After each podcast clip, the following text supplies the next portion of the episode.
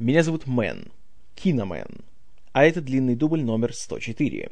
И сегодня речь пойдет о десятом официальном художественном фильме о Джеймсе Бонде. «Шпион, который любил меня», 1977 года выпуска. Наша сегодняшняя история начинается весной 75 года, когда после выхода «Человека с золотым пистолетом», который прошел, ну, скажем так, так-сяк в прокате, но, тем не менее, принес прибыль, поэтому сериал о Бонде продолжал существовать. И продюсеры Альберт Брокколи и Гарри Зальцман уже затеяли следующий проект «Шпион, который любил меня», режиссировать который должен был Гай Хэмилтон — Однако в это время у Зальцмана начались его многочисленные проблемы с финансовыми долгами, своих денег у него уже практически не было, и единственное, что у него оставалось, это были его 50% э, прав на все фильмы о Джеймсе Бонде. И у него не оставалось другого выбора, кроме как продать их, чтобы хоть как-то отплатить всем своим кредиторам. И, ко всему прочему, как помните из прошлого раза, в это же время у его супруги Жаклин был обнаружен рак груди. Поэтому для Гарри Зальцмана настали смутные времена и темные дни, и Бандиану он покинул. Его уход сопровождался еще и длительным процессом ликвидации, и многочисленными переговорами, и всяческими финансовыми операциями, которые все время э, откладывали работу над новым фильмом. И в конечном итоге оказалось так, что Альберт Брокколи единолично должен был управлять всей вот этой вот гигантской махиной. И теперь на него ложился еще больший груз ответственности, чем раньше. Потому что теперь он остался один, и ему нужно было еще доказать, знаете, что он чего-то стоит. Потому что если фильм провалится, все будут говорить, а, ну понятно, это все был Зальцман, а Брокколи так, знаете, с ним был за компанию, только пожинал лавры. И, конечно же, если будущий фильм провалится, то это будет концом и всей Бондианы.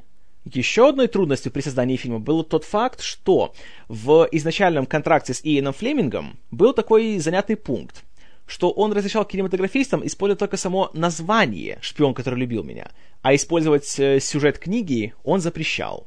Поэтому для фильма нужно было еще и полностью придумать с нуля весь его сюжет. И, кстати, интересный этот момент получается.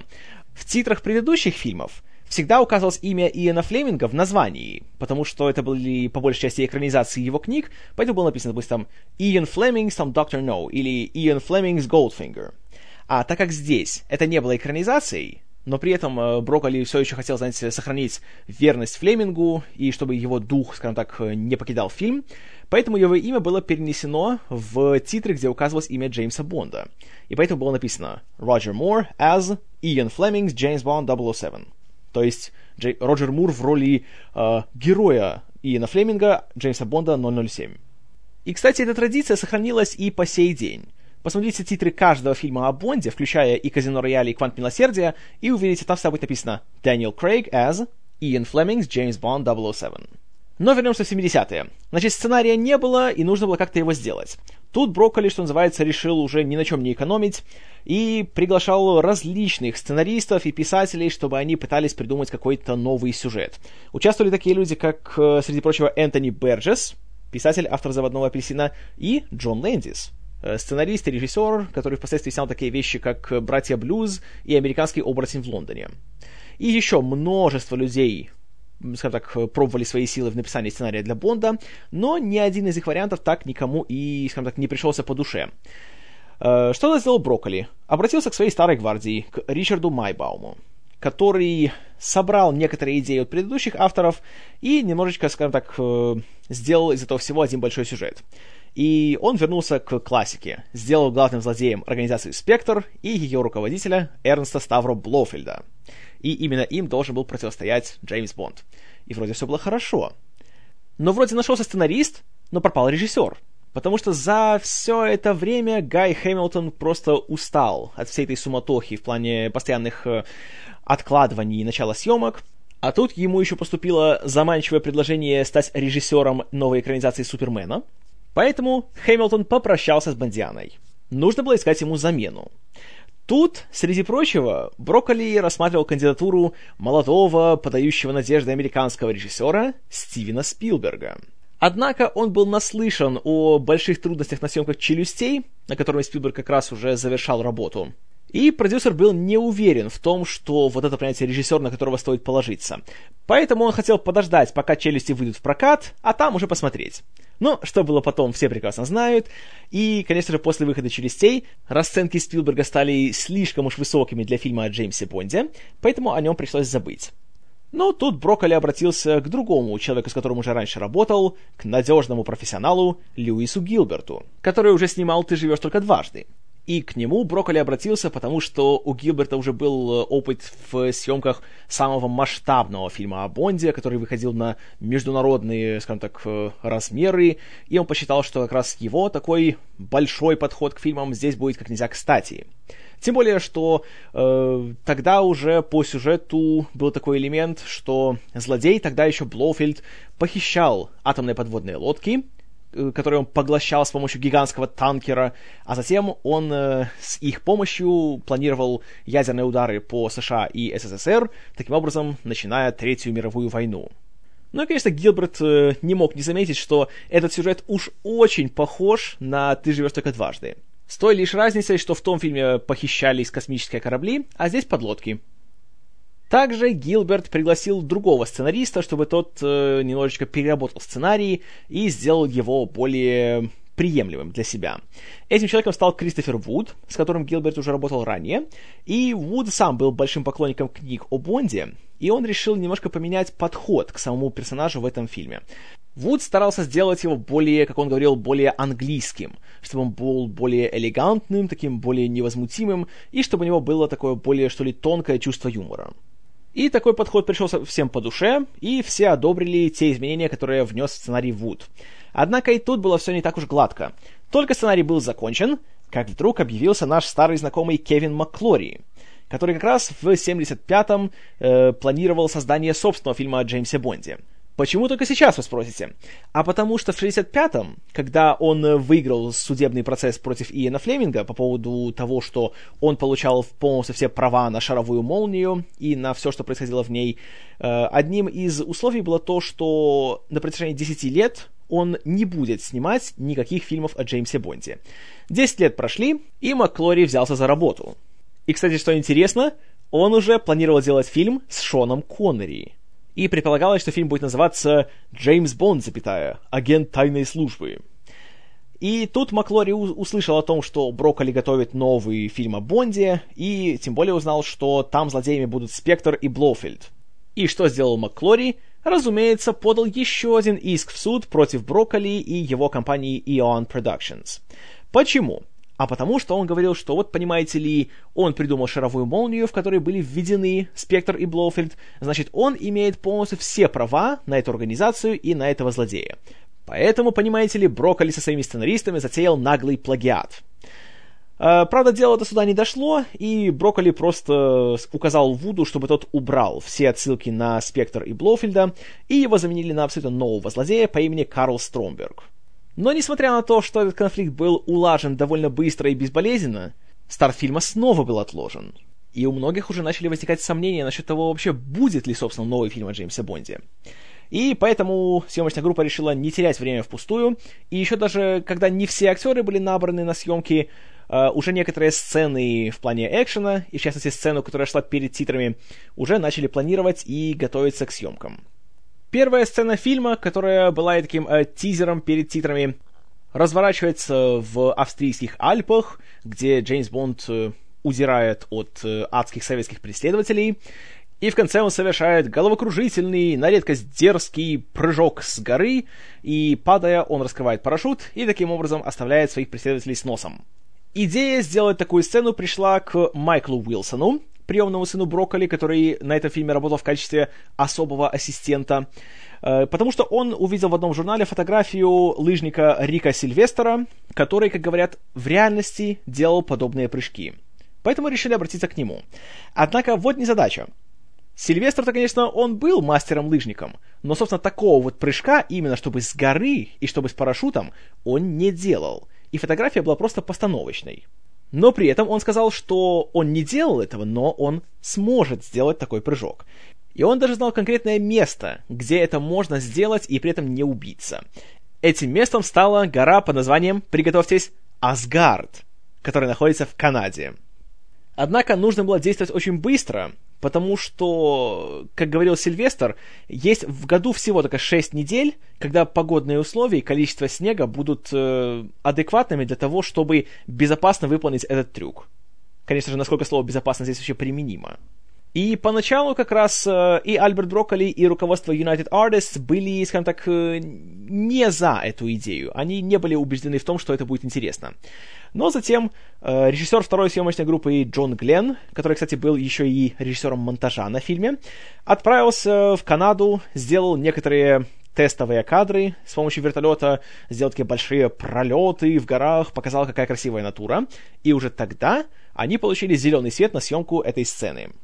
И все вроде было хорошо, как вдруг погода резко испортилась, и пришлось ждать, пока наконец снова выглянет солнце, пока выпадет достаточно снега, пока не будет ветра. И поэтому шли дни, никаких новостей не было, и Брокколи даже начал уже думать, что Сильвестр просто начал сомневаться и побоялся делать свой трюк. И продюсер был готов уже, собственно, отменить все эти съемки. Но, к счастью, на следующий же день, после того, как Брокколи связался с Гленном и Сильвестром, погода снова нормализовалась, и можно было снимать. И когда снимали, то, как и в предыдущих случаях, когда делались гигантские, несовместимые с жизнью трюки, съемочная группа могла позволить себе сделать только один дубль. И снимать его было решено с пяти камер, с различных ракурсов, чтобы со всех сторон все это захватить, чтобы было как можно более зрелищно. Однако вот незадача. Сильвестр так прыгнул под таким вот углом, что его засняла всего одна камера. Только с одного ракурса он попал в кадр. И это было просто гигантским везением для съемочной группы, что именно этот ракурс был таким общим планом, и можно было увидеть его прыжок во всей красе. Иначе был бы так называемый big problem. Но, к счастью, сцена была готова. И еще один такой важный в ней момент, это была уже придумка Кристофера Вуда, он решил э, добавить такой чисто британский штрих в финале, и когда Бонд прыгает с горы и открывает свой парашют, его парашют не однотонный, а он раскрашен как британский флаг. И забегая вперед, скажу, что когда фильм показывали в кинотеатрах, особенно в Англии, то зрители просто кричали от радости. Ну, а пока Джон Гленн и Рик Сильвестр мерзли и рисковали своими жизнью и здоровьем в Канаде, в Англии активно проводился кастинг на, собственно, остальные роли. Разумеется, по контракту Роджер Мур снова играл Джеймса Бонда, а вот на роль злодея Карла Стромберга снова кандидатура пришла от Льюиса Гилберта, и он предложил актера родом из Германии по имени Курт Юргенс который не только обладал фактурной внешностью и выглядел, как, знаете, такой внушительный дядька, но еще и он свободно владел пятью иностранными языками. И не только владел, но еще и мог играть на них. И это говорило исключительно в его пользу, и поэтому не пришлось бы уже делать то, что было раньше, в плане э, переозвучки актера, исполняющего роль злодея. Поэтому Юргенс получил роль Стромберга. Как и подобает бондовскому злодею, у него еще и был очень колоритный прихвостень. В данном случае это был немой убийца по кличке Челюсти. И он был слегка навеян одним из второстепенных героев книги «Шпион, который любил меня». Там был человек по фамилии Horror, то есть ужас, который носил стальные пластины на своих зубах. И его прев... решили превратить в гиганта по имени Челюсти, у которого просто были стальные зубы. И его роль получил настоящий гигант, характерный актер кино и телевидения Ричард Килл.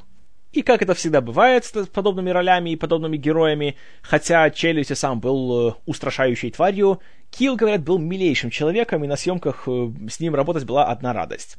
Хотя, конечно, для него большой радости не было, потому что в первую очередь ему нужно было делать э, слепки всех его зубов, а затем еще и вставлять гигантские протезы. И таким образом у него был всегда полный рот металла на съемках, из-за чего зачастую даже возникал у него чуть ли не рвотный рефлекс. Но это была его работа, и истерик он не закатывал. Еще одна важнейшая роль в этом фильме — подруги Бонда, которая оказывается немножко и его конкуренткой, роль майора Ани Амасовой, именно Ани, а не Анны, тайного агента КГБ, под кодовым именем приготовьтесь 3 икса. То есть XXX.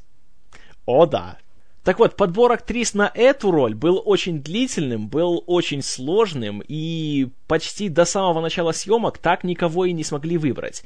И в конечном итоге эту роль получила юная дама из Британии Барбара Бах, которую порекомендовал тогдашний руководитель United Artists Дэнни Ризнер. И она всем понравилась, и ей самой было приятно, хотя она, в принципе, не ожидала, что она будет играть э, Амасова, а думала, что, в принципе, получит хоть какую-нибудь женскую роль в фильме о Бонде. И Бах утвердили на эту роль буквально за 4 дня до старта съемок. Но и на этом не закончились трудности подготовительного периода. А, для работы над э, декорациями фильма и, в принципе, над его, э, скажем так, визуальной частью был приглашен снова Кен Адам, человек, который был с Бондианой с самого ее начала. И здесь он решил немножко поэкспериментировать, потому что его предыдущие фильмы о Бонде, как он говорил, все его художественные решения, все оформление было таким исключительно прямолинейным и прямоугольным. А здесь он хотел все сделать более, что ли, изогнутым, более круглым, более извилистым. Отсюда и общая такая тема в плане декораций. Например, подводное логово Стромберга почти полностью состоит из шарообразных форм, и прямых линий там почти не заметить. Но это как раз не было большой трудностью. А трудностью был как раз поиск этого самого гигантского танкера, который поглощал бы подводные лодки. Первоначально планировалось, что он будет использоваться вживую. Будет настоящий гигантский этот корабль, и его у кого-нибудь арендуют или выкупят, если он старый, уже никому не нужный. И один такой был у компании Shell. И они были готовы отдать его съемочной группе в пользование за бесплатно – при том условии, что съемочная группа платила бы страховку этого танкера. Но вот в чем проблема. Страховка составляла, внимание, 50 тысяч фунтов в сутки. И ко всему прочему, в нем даже находиться было крайне опасно. Как оказалось, подобные танкеры, которые перевозят нефть, они в разгруженном виде даже более опасны, чем в загруженном. Потому что нефть то нефть, конечно, ее можно убрать, но пары остаются внутри, и они исключительно огнеопасны. И, разумеется, размещать внутри э, и съемочную аппаратуру, и осветительные приборы, и уж тем более снимать там различные каскадерские трюки и экшн-сцены, это только что будет делать сумасшедший. Поэтому пришлось отказаться от этой идеи и для экстерьерных кадров использовать просто миниатюры. В конце концов, после всех этих трудностей и постоянных отсрочек, съемки фильма были начаты 31 августа 1976 года. И одной из первых снималась э, сцена, которая стала уже традицией для фильмов о Бонде, сцена в поезде, где происходит что? Правильно, большая драка между Бондом и одним из прихвостней злодея. В данном случае это была драка между Бондом и челюстями в купе вагона, где ехали Бонд и Амасова. И тут получился такой интересный момент. Ричард Килл сам, конечно же, не мог выполнять свои трюки, потому что это было просто слишком уж опасно. Но в то же время, где найти дублера, который будет таким же широким и высоченным, как сам Килл? Найти, конечно, было невозможно. И тут героически вступил в дело Боб Симмонс, каскадер и постановщик всех драк, начиная еще с доктора Но. И он в этой драке выступал в качестве дублера Ричарда Килла. И, как показала практика, вовсе не нужно быть таким же человеком-шкафом, а достаточно просто грамотно поставить камеру и снимать под нужным углом. Так и получилось. И, кстати, Симмонс здесь тоже не слабо рисковал своим здоровьем, потому что кульминацией драки было то, что Бонд выталкивает челюсти из окна, и тот своей головой разбивает его. И окно на съемках было из настоящего нормального стекла. Не пластикового, знаете, не бутафорского, а настоящего стекла. И он головой вперед его пробил. Знаете, нельзя не испытывать уважения к человеку, который настолько отдан своей работе, чтобы вот так рисковать своей жизнью. Кстати, о расположении камеры. В этот раз у фильма появился новый оператор-постановщик. И еще не лишь бы какой. Его звали Клод Ренуар. Если фамилия звучит знакомо, то это неудивительно, потому что он является членом этой самой знаменитой художественной династии Ренуаров. Он является внуком художника Пьера Огюста Ренуара и племянником кинорежиссера, одного из представителей французской новой волны, Жана Ренуара. Так что, сами понимаете. Но тем временем, пока проводились некоторые интерьерные съемки в Англии, на другом конце Европы, в Италии, в частности на острове Сардиния, э, вторая съемочная группа, в этот раз под руководством режиссера Эрнеста Дея, снимала одну из самых ярких экшн-сцен фильма «Грандиозную погоню», где Бонд на своем новом фешенебельном «Лотусе Эсприт» угоняет от прихвостней Стромберга. Причем угоняет как по земле, так и под водой. И, среди прочего, во время съемок э, всей этой серии сцен появилась еще одна такая мини-традиция фильмов о Бонде. По крайней мере, тех, на которых работал Льюис Гилберт. Э, обратите внимание на кадр, когда бондовский «Лотус» выезжает из-под воды на пляж и едет, и все смотрят с таким шокированным лицом на него. На пляже сидит э, мужчина с бутылкой, судя по всему, вина в руках. Он смотрит на машину, то смотрит на бутылку. Типа, что, ох, пора завязывать. И этого отдыхающего играет человек по имени Виктор Туржанский, который на самом деле работал в качестве ассистента режиссера на всех итальянских съемках, и он попал в кадр чисто случайно, потому что актер, который должен был выполнять вот эту вот роль, как раз в этот день он не явился на съемки, и нужно, нужно было по-быстрому найти кого-то, кто его заменил бы. И им стал Туржанский. Запомните этого человека, потому что его вы еще не раз увидите в фильмах о Бонде. После Сардинии съемки перенеслись уже в Египет, куда по сюжету направлялся и Джеймс Бонд, и, собственно, майор Амасова. Здесь также не обошлось без трудностей. В первую очередь были проблемы в плане натурных съемок, потому что по сюжету одна из ключевых сцен происходила на фоне пирамид, но так как территория была слишком уж обширной, и съемки планировались ночью, выставить адекватное освещение было просто невозможно. Не говоря уже о том, что местные власти препятствовали съемкам, собственно, уже на этой исторической местности. Поэтому снова пришлось использовать большие модели и всякие операторские хитрости. Кроме того, и съемочная группа, и актерский состав испытывали большие трудности в плане проживания в Египте. Климат, само собой, был неблагоприятным, а еще страшнее было местное питание. И всех просто воротило от того, чем их там кормили, Поэтому Альберт Брокколи, чтобы как-то поднять, скажем так, боевой дух своих подначаленных, заказал целую фуру еды, которая приехала бы сюда специально именно из Великобритании, чтобы все поели, как они привыкли у себя дома, и что все было нормально. Но по неясным причинам, судя по всему, из-за таможенных проблем, фура приехала пустая. Что, конечно же, было еще большим разочарованием, чем вообще, если бы она не приезжала. Но тут Брокколи, вот что интересно, взял ситуацию буквально в свои руки – он сам, в принципе, увлекался кулинарией, ну, опять же, он итальянец, знаете, у него были семейные традиции и так далее, и он решил приготовить еду для съемочной группы. Он хорошо умел и любил делать спагетти, поэтому что он сделал? Он взял своего ассистента, взял машину, поехал в Каир, скупил все спагетти, все виды макарон, которые только мог найти, приехал на съемки, там лично стал в их местную полевую кухню и приготовил для всех спагетти с томатным соусом для всей съемочной группы. Сам, лично, своими руками. Причем это было даже заснято, и есть кадры того, как продюсер фильма, начальник всей этой гигантской голливудской продукции, лично готовит еду для своих подначаленных. Нужно ли говорить, что после этого у всех резко поднялся моральный дух, и уже ни у кого не возникло желания жаловаться на тяжелые условия и на жлобское начальство? Я думаю, что не нужно. А что еще интереснее, по завершении съемок Брокколи устроил всем членам съемочной группы оплачиваемый отпуск. Так что, знаете, дай бог всем такое начальство. После съемок в Египте оставались только уже некоторые интерьерные съемки, которые планировалось, как всегда, проводить на студии Pinewood. И казалось бы, ну все, худшее позади, осталась самая уже простая часть. Ага, как бы не так. Оставались-то съемки, которые проходили как раз э, внутри этого гигантского танкера Стромберга с тремя похищенными ядерными подлодками, сотнями человек, как э, работников Стромберга, так и захваченных моряков, среди которых, конечно же, были и наши главные герои. И планировалась э, съемка гигантской большой перестрелки с кучей каскадерских трюков, взрывов и всего остального. Кен Адам просчитал как, что и где, и получилось, что ни один павильон на всей студии Pinewood не был достаточно большим, чтобы вместить в себя все эти декорации, с соблюдением всех нужных пропорций. И ко всему прочему, в этом павильоне еще и должен был быть гигантский водный резервуар. Потому что танкер же находится на воде, и подлодки тоже находятся в воде, поэтому задача была просто невыполнимая. И когда Адам сказал, что вот нужно такое-то и такое-то, а этого нету, Брокколи сказал, а можно ли это сделать? Адам сказал, ну да, можно. На что продюсер ему ответил, ну так построй его.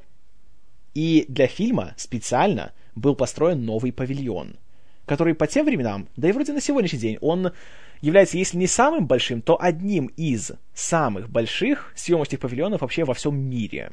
И он и по сей день работает на студии Pinewood, и он так и называется The 007 Stage, павильон 007.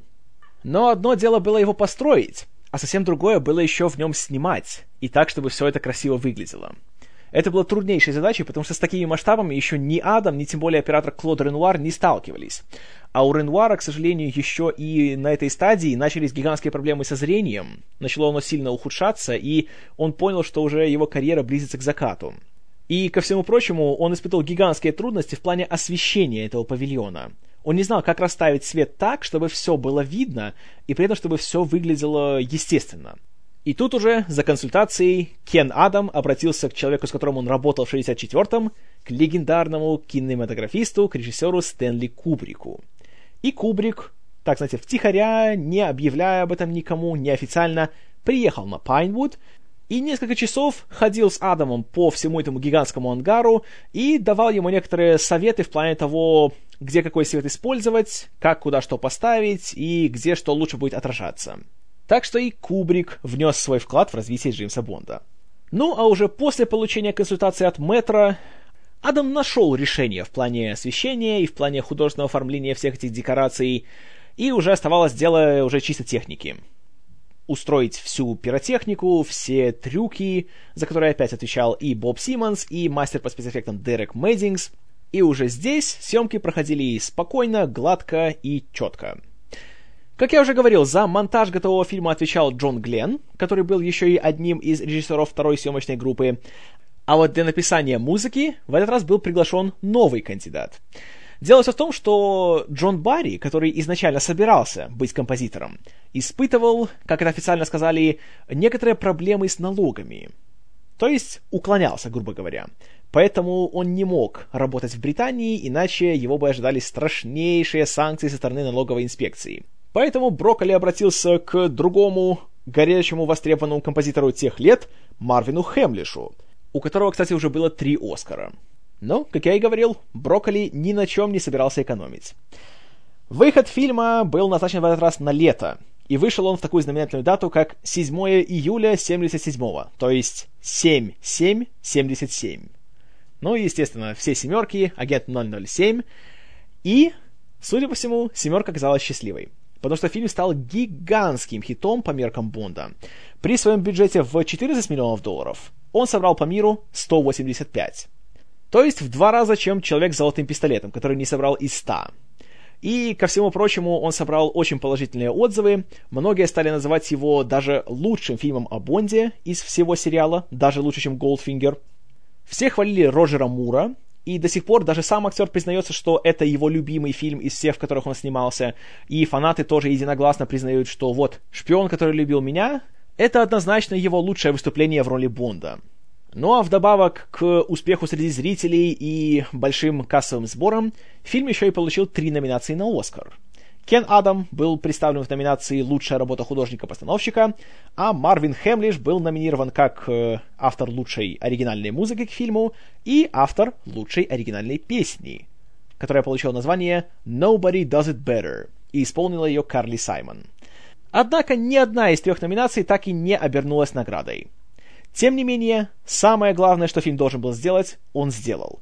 Он показал, что даже спустя два с половиной года перерыва Джеймс Бонд жив, и Джеймс Бонд будет жить. А Альберт Брокколи всем наглядно показал, что он способен сделать хороший фильм о Бонде и в одиночку.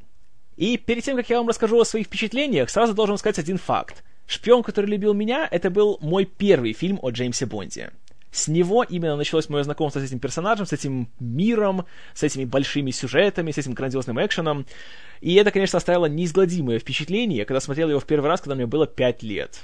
И это была любовь с первого взгляда. И, скажу честно, сейчас, когда я пересматривал этот фильм, впечатление ничуть не хуже. Он получился просто вот, знаете, как будто открылось второе дыхание, как у самого Бонда, так и у его создателей.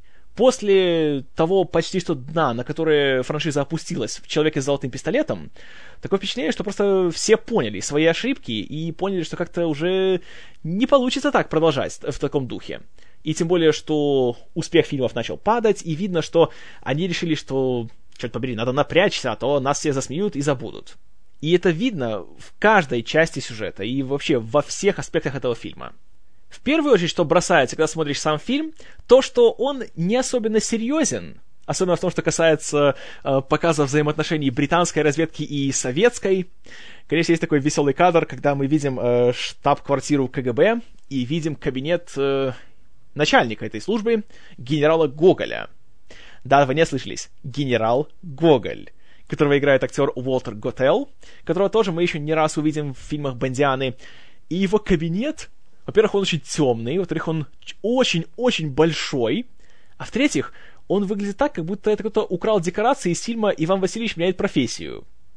Знаете, все вот эти вот окна, как в, в Кремле в царской Руси, и чувствуется, что он освещается только что свечами, и, разумеется, на стене у него висит большой портрет Владимира Ильича Ленина. Но что особенно приятно в этом случае, это смотришь, знаете, с этого, конечно, смеешься, потому что, ну, ну да, это такое немножко глуповато, конечно, это смешно, но при этом нет такого чувства, что авторы сами смеются над этим, что они издеваются. Они просто создают такой немножко вымышленный, знаете, вот портрет советской разведки. Так же, как когда мы видим офис М, начальником Ми-6, то это такой типичный, такой британский, такой чопорный кабинет. Разумеется, он такой маленький, знаете, такой тесноватый, у него все такое ухоженное, все в книгах, и он сам, знаете, в костюме и так далее. То есть, реально, кабинет М — это точно такая же, такая легенькая издевочка над э, британским способом жизни, как и кабинет Гоголя над, э, скажем так, стереотипами о советах. Поэтому я в этом не вижу, знаете, ничего такого, какой-то такой ксенофобии или клюквы или чего-либо еще. Это веселит, но это не оскорбляет. И это очень важно. Ах да, и еще в этой сцене классная фраза звучит от Гоголя. «Подводная лодка Потемкин исчезла без следа?» Подводная лодка Потемкин. Прекрасно. А в этой же сцене нам представляют агента 3 икса. XXX. Вы знаете, конец 70-х. Знаете, порнография уже стала распространена и в США, и по всему миру. XXX я не знаю, конечно, как они пустили это мимо цензуры, и как они вот реально позволили этому вот попасть на экран. Но это... это весело. О да. 007 и XXX. И, кстати, то, как мы видим агента 3 икса впервые, очень интересно так показано, потому что нас немножко так обманывают. То, что мы видим, знаете, такого статного мужчину, лежащего в постели с э, обворожительной девушкой, и думаешь, что, а, ну понятно, вот он 3 икса, вот знаете, он так отдыхает, сейчас с ним свяжутся, и он отправится там, понимаете ли, на миссию. А вскоре оказывается, что на самом деле это, э, это не, не он, а как раз эта самая девушка, это и есть агент 3 икса. Вот это классно, это мне понравилось. Очень такой грамотный подход. И сама, кстати, героиня Аня Амасова. Почему Аня, а не Анна? Ну ладно, неважно. А, и играющая ее Барбара Бах, знаете, очень хороша. Во всем. Во-первых, она, конечно, симпатичная, даже очень. А во-вторых, в отличие от всех предыдущих подруг Бонда, или его злодеек, или кого угодно, она не беспомощная, она не слабая, она умная и, знаете, очень даже такая серьезная конкурентка для Бонда. Это мне чертовски понравилось. Но об этом еще чуточку позже. А, возвращаемся к нашей первой сцене. Тут мы узнаем, что Джеймс Бонд, понимаете ли, отдыхает в Австрии. И, конечно, мы видим, как он отдыхает. И, среди прочего, видим его новый гаджет. У него есть часы с телеграфом. Ого! И сигнал какой, знаете, беспроводной, уже в 70-х. Шикарно. Он получает сигнал вернуться в Лондон. Что он и делает? Одевается в желтый лыжный костюм. Ладно. Идет на лыжах и, понимаете ли, отправляется. Но, разумеется, мы узнаем, что его подруга, ха-ха, она адская двойная агентка, и она выдает его координаты советским лыжникам, которые начинают тут же гнаться за Бондом. И тут начинается очень толковая экшн-сцена, которая даже несмотря на то, что она озвучена диско-саундтреком от Марвина Хемлиша, все равно смотрится шикарно. В ней есть два вида кадров. Первый вид — это Роджер Мур, стоящий на лыжах перед экраном, который показывает, как типа мимо него проносятся горы. Разумеется, с годами этот кадр страшно устарел, и это всегда видно, что ну не в горах он, а он стоит на павильоне, и это просто экран за ним. Но таких кадров очень мало, а чего больше, так это кадров лыжника Рика Сильвестра, который дублировал Мура в этих сценах, и когда мы видим общие планы того, как Бонд совершает всякие крутые прыжки, перевороты и все остальное на лыжах, и даже едет спиной вперед на лыжах, под этим гигантским склоном, и другие, конечно, каскадеры тоже не отстают. Вот это снято шикарно. Даже сейчас, спустя 35 лет, все еще захватывает, все еще, знаете, так впечатляет. Прекрасно сделано. Обошли даже ту прекрасную экшн-сцену в конце на секретной службе Ее Величества. А это, знаете ли, серьезное достижение. И повторю, диско-саундтрек от Марвина Хемлиша не портит ситуацию, а даже, наоборот, делает ее немножко так интереснее. Знаете, такой более, что ли, такой бодрую, какую-то такую веселую, более, как-то развлекает больше. По крайней мере, мне нравится. Даже очень. Ну и в конце этой сцены происходит тот самый большущий прыжок с горы. И я вам скажу, что этот кадр, уже ради него фильм стоит смотреть. Снято все с одного ракурса, общим планом, одним дублем, без каких-либо склеек, без ничего. Просто мы видим, как лыжник, предположительно Бонд, несется на своих лыжах, спрыгивает с горы, падает, падает, падает, падает, лыжи у него спадают, он что там пытается сделать, все еще падает, падает, и сидишь, и реально не можешь поверить, что ты все это видишь на экране, и что все еще это снято одним длиннющим дублем — и в самый последний момент раскрывается парашют в виде британского флага, и тут вступает в дело тема Джеймса Бонда. О, прекрасно! Прекрасно, товарищи! Вот как надо снимать такие сцены. Вот что такое называется, знаете, вот челюсть отпадает до, до пола. И слава богу, никаких идиотских звуковых эффектов. Все как надо, шикарно, просто идеальный старт для фильма. И тут начинаются наши вступительные титры, которые опять разрабатывал Морис Биндер, и звучит э, песня, которую написал Марвин Хемлиш, а слова, которые написала Кэрол Сейгер, или Сейджер, точно не знаю, называется она «Nobody Does It Better», и, как я уже говорил, исполняет ее певица Карли Саймон. Тоже должен сказать, что песня получилась чертовски хорошей. Особенно по сравнению с тем убожеством, которое было в предыдущем фильме.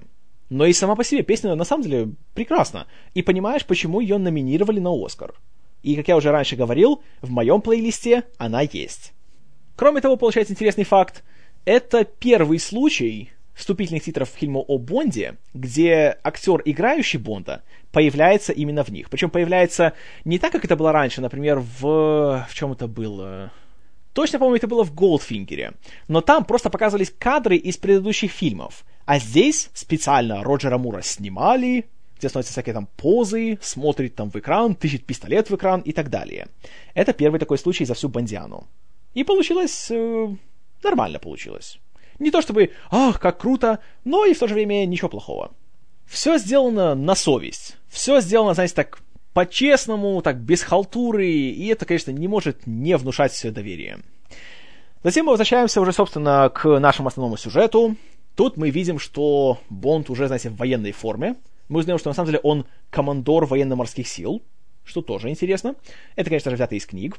И с кем он в первую очередь встречается? Разумеется, с М, с Манни Пенни, которые снова играют Бернард Ли и Лоис Максвелл, и самым, наверное, любимым, самым важным членом Ми-6 с Кью, которого снова играет Десмонд Льюэллин. И чертовски приятно всех их видеть, и особенно приятно, что Кью в этот раз стало гораздо больше. И это идет фильму только на пользу, потому что Льюэллин, ну, невероятно харизматичный актер, его так приятно всегда видеть, и у него а, прекрасно получается все эти сцены его этой и экспозиции, и юмора, и эти его перепалки с Бондом просто шикарно сделаны. И каждое его появление я лично встречаю просто на ура. Особенно здесь. Тут же мы узнаем основную сюжетную интригу о том, что непонятно как пропали без следа две ядерные подводные лодки. Одна американская, другая советская. И, разумеется, каждая сторона думает, что это противоположная сторона все сделала. И они, понимаете ли, агрессоры и выступают там со всякими нехорошими намерениями. Собственно, поэтому в дело вступают и Бонд, и Амасова. Но тут мы узнаем, что, оказывается, есть система, какая-то супер новомодная, супер фешенебельная, которая позволяет отслеживать ядерные подводные лодки. Хотя, казалось, их невозможно отследить. Но вот, получается, можно с помощью инфракрасных лучей и так далее. И мы узнаем, что некто собирается продать схему этой системы и, собственно, таким образом вывести наших разведчиков на след злодея. И пока Бонд собирается отправляться в Египет, где, собственно, назначена встреча, мы уже видим нашего злодея, Курта Юргенса в роли Карла Стромберга. И тут, я вам скажу, он невероятно хорош. Почему? Потому что, с одной стороны, да, это бондовский злодей, да, у него есть, знаете, большая подводная база, которая может подниматься на поверхность и опускаться соответственно.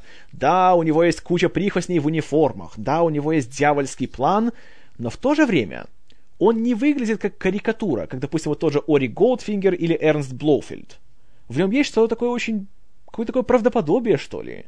И самое классное, что он не переигрывает. Он, наоборот, очень сдержанно себя ведет. Он не кричит, он очень тихо, так размеренно говорит все свои реплики, что только придает ему грозности. И хотелось бы, конечно, чтобы больше злодеев из Бонда были такими, как Стромберг, а не такими, как Блоуфильд. Но это уже другая тема для разговора. Очень хорош, он очень внушающе смотрится, и ко всему прочему, он еще и страшный садист. Мы видим, что он подозревает э, кого-то из э, своего малого круга, кто решил, понимаете ли, выдать схемы его этой суперсекретной системы по поиску подлодок. И опять же, сцена снята так, что мы думаем, что вот эти вот два ученых, которым он говорит большое спасибо за их работу, и что вот теперь все, они свободны, и думаешь, что блин, такой сейчас он их убьет, потому что он думает, что это они выдали все эти материалы. А еще сидит в кабинете его ассистентка, которая, разумеется, имеет модельную внешность и которая ничего не говорит, и думает, что ну все понятно, сейчас он их убьет, и все будет дело с концами.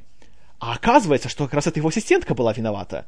И как он от нее избавляется? Вот это реально одна из самых жутких сцен, что я видел, когда был ребенком. Напоминаю, мне было 5 лет, когда я смотрел это. И этот момент, когда она заходит в этот маленький лифт, который такой цилиндрический, очень клаустрофобный, и пол в лифту проваливается, и она падает по какой-то трубе в какой-то большой резервуар, где плавает акула.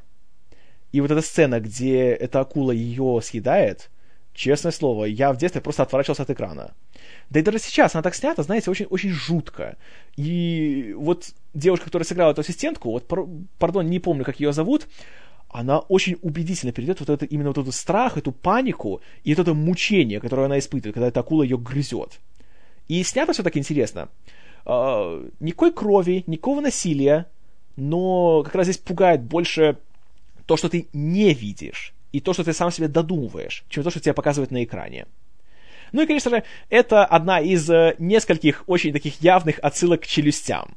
Потому что очень напоминает первую сцену челюстей, где тоже девушка решила поплавать в океане ночью и стала жертвой этой самой бешеной белой акулы. Очень-очень напоминает. Чертовски жутко. Но, конечно же, Стромберг, он тоже, знаете, он, он не дурак. И он понимает, что не надо стрелять хвосты. И думает, что, о, все, эти ученые свободны, пошли, сели себе на вертолет и полетели. Но, конечно же, не тут-то было. Стромберг нажимает на кнопочку, и хлоп, вертолет взрывается. Вроде типичный бондовский ход, но при этом он не смотрится, знаете, так по-бондовски в плохом смысле. Он не смотрится так, знаете, смехотворно, и думаешь, что «Ой, ну боже мой, ну мультик получился, а не фильм».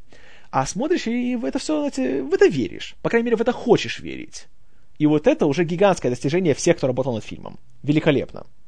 Кстати, о великолепном. В этой же сцене Стромберг отправляет двух своих прихвостней в Египет, чтобы они, понимаете ли, перехватили микропленку, на которой запечатлены все чертежи и планы схемы всей этой системы. И среди этих прихвостней есть, конечно же, человек по прозвищу Челюсти.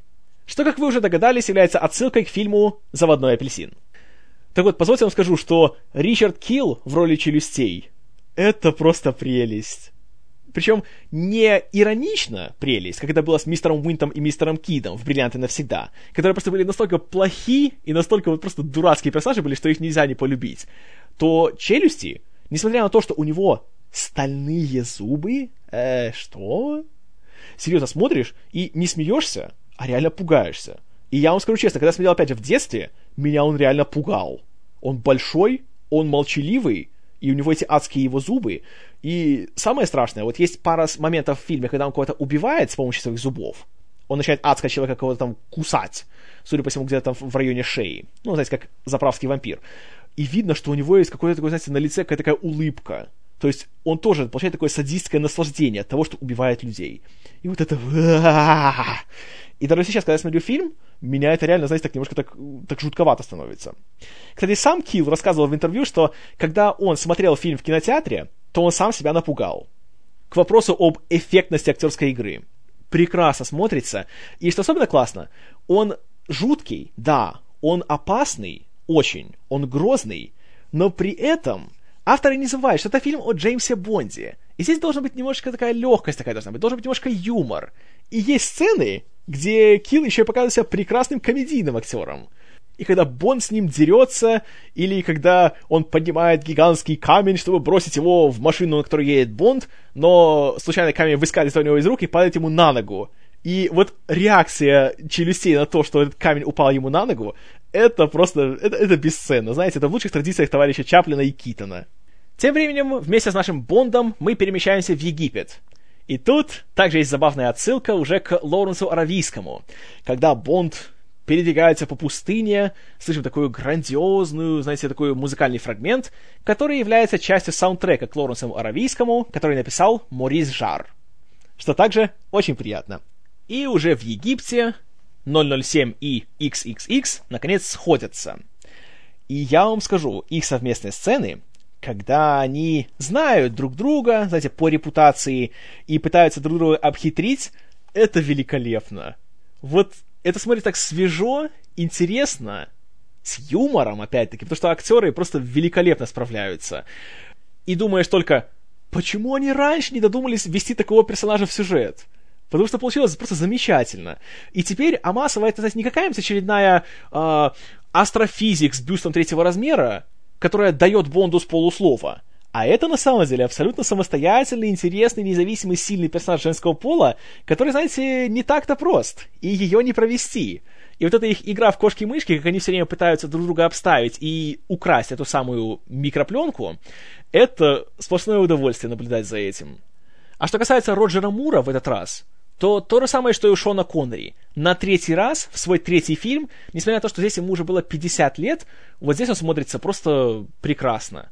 Уверенно, абсолютно, уже видно, что он нашел свой какой-то ритм, нашел свой подход к этой роли, и нельзя не согласиться с ним самим, в том плане, что из всех его Бондов, конечно же, это, это лучшее исполнение этой роли. И, слава богу, он ни разу за весь фильм не снимает майку. Фух, в общем, так или иначе, пути Бонда и Амасовой пересекаются не раз, они оба сталкиваются с челюстями, ничем хорошим это не заканчивается, но тем не менее им удается украсть микропленку.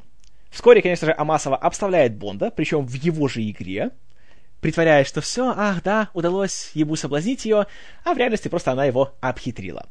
И таким образом он остается ни с чем. Он приходит в полевую базу Ми-6, которая, разумеется, находится в египетских руинах, Прекрасно, просто прекрасно. Вот тут Кен Адам опять постарался просто на все пять с плюсом. Снова видим Кью, и видим, как он испытывает свои новые гаджеты, которые, как всегда, прекрасны. И, разумеется, вот, ну, ну, честно, я просто обожаю видеть Кью в его лаборатории, в его этой рабочей обстановке и вот все вот эти вот будничные моменты. И понимаю, что вот, наверное, это его лаборатория, это, наверное, одно из самых интересных мест вообще во всех фильмах, что я когда-либо видел. Если бы у меня был выбор работать в каком-нибудь вымышленном рабочем месте, я бы долго еще думал, чтобы выбрать вместо лаборатории Q. Прекрасно. И тут же мы узнаем, что, понимаете ли, британская разведка решила подружиться с советской. И теперь Амасова и Бонд работают не как конкуренты, а как партнеры. И тут мы видим вместе М и генерала Гоголя. Гоголь. В результате недюжины детективных способностей Бонд узнает, что им нужно отправляться в Сардинию, где, собственно, находится штаб-квартира большого индустриалиста и филантропа Карла Стромберга, у которого чисто случайно в этой местности есть подводная научно-исследовательская лаборатория. Ну, конечно же. И Бонд и Амасова прибывают к Стромбергу, который тут же чует что-то неладное и приказывает их убрать. И весьма кстати, в этот же момент Кью привозит Бонду его новый гаджет, его новую машину, Lotus Esprit. Белый и просто под самую завязку набитый всякими очень клевыми штуками. И я вам скажу честно, когда я в детстве смотрел эту сцену, когда только они выехали из порта, и за ними давай гнаться всякие прихвостни Стромберга. И как Бонд начинает использовать всякие свои крутые гаджеты, от них избавляться, о боги, как это было классно. Знаете, не передать ощущение того, когда ты в первый раз в жизни смотришь фильм о Бонде и видишь вот как это все круто. Особенно если тебе 5 лет в этот момент. Это все, это просто, ах, гениально. И самое, конечно, классное, это когда в финале, когда думаешь, что, «А, ну все, он приехал к пирсу, и, казалось бы, все, тупик, ему уже больше некуда деться, а тут над ним еще летит ассистентка Стромберга, у которой вертолеты, которая собирается его по нему жахнуть, и думаешь, что все, конец. Ха, не тут-то было. Бонд разгоняется и сигает прямо в воду. И что происходит? Машина превращается в подводную лодку. Это машина, которая и ездит, и плавает. А, шикарно! И кроме того, она еще и может запускать торпеды из-под воды. Гениально. Слушайте, вот просто не представляете, какая вот просто такая... Ну, просто удовольствие получаешь от этой сцены. Внутренний пятилетний ребенок просто вот, вот в восторге от этого всего. И самое классное, все делается вживую. Никакой компьютерной графики. Ох, просто прелесть. Вот как приятно бывает такие пересматривать такие сцены. Шикарно. И вскоре мы узнаем весь дьявольский план Стромберга. Разумеется, Бонд и Амасова проникают на его тайную подводную базу, и там, в лучших традициях этого сериала, он буквально рассказывает им свой план, который, кстати, тоже, с одной стороны, он типичный для фильмов о Бонде, а с другой стороны, он очень даже интересен, потому что раньше Наши злодеи, для чего они получали, знаете, какое-нибудь там суперстрашное устройство, которое развяжет Третью мировую, или которое поставит на колени все сверхдержавы и тому подобное? Для того, чтобы получить кучу денег. Особенно, когда делал Блоуфильд. А здесь же Стромберг все запланировал. Не потому, что он хочет, знаете, разбогатеть. У него и так денег больше, чем, собственно, способов их потратить. А для чего что он это делает? Потому что он делает это за идею.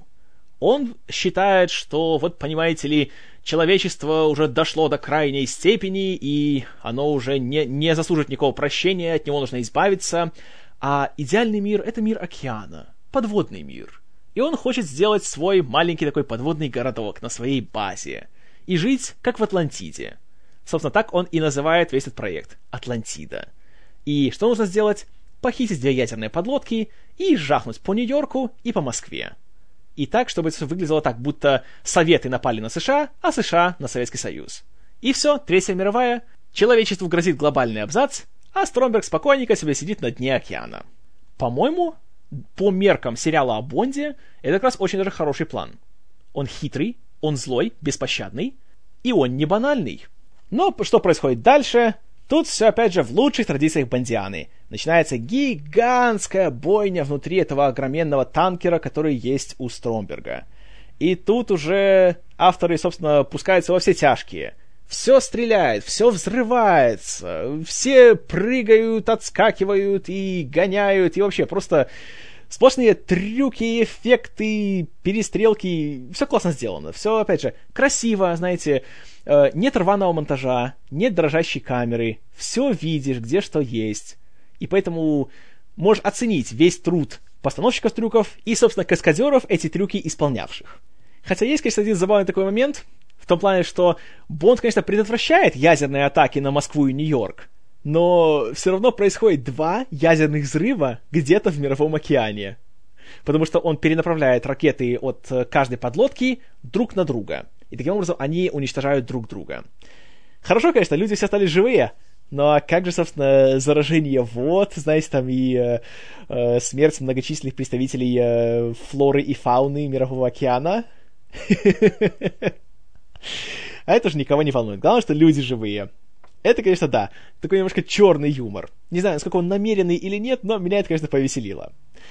И еще одна прекрасная сцена. Бонд снова встречается с челюстями. И как он его обставляет? Разумеется, с помощью гигантского магнита. И челюсти зубами цепляются к магниту и падает в этот самый резервуар с этой самой акулой. Но, сами понимаете, это ж челюсть, его так легко не возьмешь. И он буквально убивает акулу. Он ее загрызает своими стальными зубами. Чертовски развлекает. Прекрасно сделано. И это тот редкий случай, когда в одной из финальных сцен, хотя уже танкер взорвался, и видишь, что вроде все уже убиты, но челюсти всплывает и плывет куда-то в сторону заката. И не жалеешь об этом, и не думаешь, что черт побери, они упустили этого подонка. А наоборот думаешь, эй, он жив, эй, класс! Это редкость. И добиться от меня такой реакции, это ох, как нелегко, товарищи. Поэтому прекрасно просто. Прекрасно. Подводя итоги вообще по всему фильму, я даже не могу найти в нем минусов. Вот редкая вещь. Фильм прекрасен от начала до конца. Два часа и пять минут, что он идет, пролетают просто как один миг. В нем все прекрасно. В нем хороший сценарий. Он цельный, он собранный, он динамичный. Здесь каждая сцена по-своему интересна. Спокойные сцены здесь пестрят острыми репликами и грамотными диалогами. Экшн-сцены поражают своей фантазией, своими масштабами, прекрасной постановкой трюков. Хорошие актеры играют интересных персонажей. И все, в принципе, в фильмах прекрасно. И я прихожу к такому выводу, что самые лучшие фильмы о Бонде это те, которые делались в, именно в атмосфере стресса, и те, на которых авторам нужно было что-то кому-то доказать. Знаете, показать, что типа, что нет, нет, мы можем, зря у нас сомневаетесь. И «Шпион, который любил меня» — это именно тот случай. Великолепный образец получился. Вот именно такого фильма о Бонде я ждал со времен Голдфингера. И я его получил. Прекрасно. 10 баллов из 10. Рекомендую. Очень, очень горячо рекомендую. Это однозначно лучший фильм о Бонде с Роджером Муром и просто один из лучших фильмов о Бонде. Посмотрите, не пожалеете. Ну а что думаете вы, истинно верующие? Буду рад почитать в комментариях к подкасту. Джеймс Бонд вернется в фильме «Мунрейкер», а я вернусь в длинном дубле номер 105. А до тех пор, спасибо за внимание. С вами был Киномен. И сыграй ты еще раз, Сэм.